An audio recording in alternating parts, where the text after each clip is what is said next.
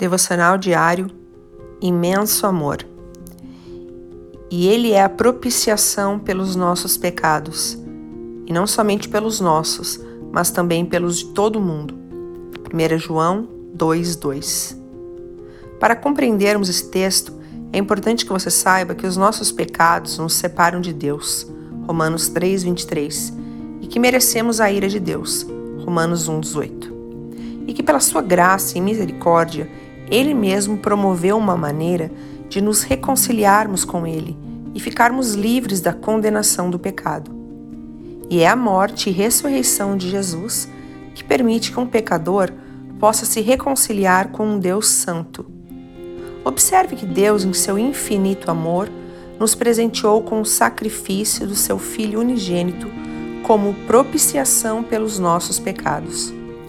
O que é propiciação? É o ato de satisfazer, no sentido de apaziguar, abrandar a ira de Deus. De uma maneira bem simples, é como se você fizesse mal a alguém e essa pessoa ofendida oferecesse algo de muito valor para restaurar o relacionamento com você. Que hoje o Espírito Santo possa te dar um pouco da compreensão desse amor tão grande de Deus. Deus te abençoe. Pastora Ana Fruit Labs.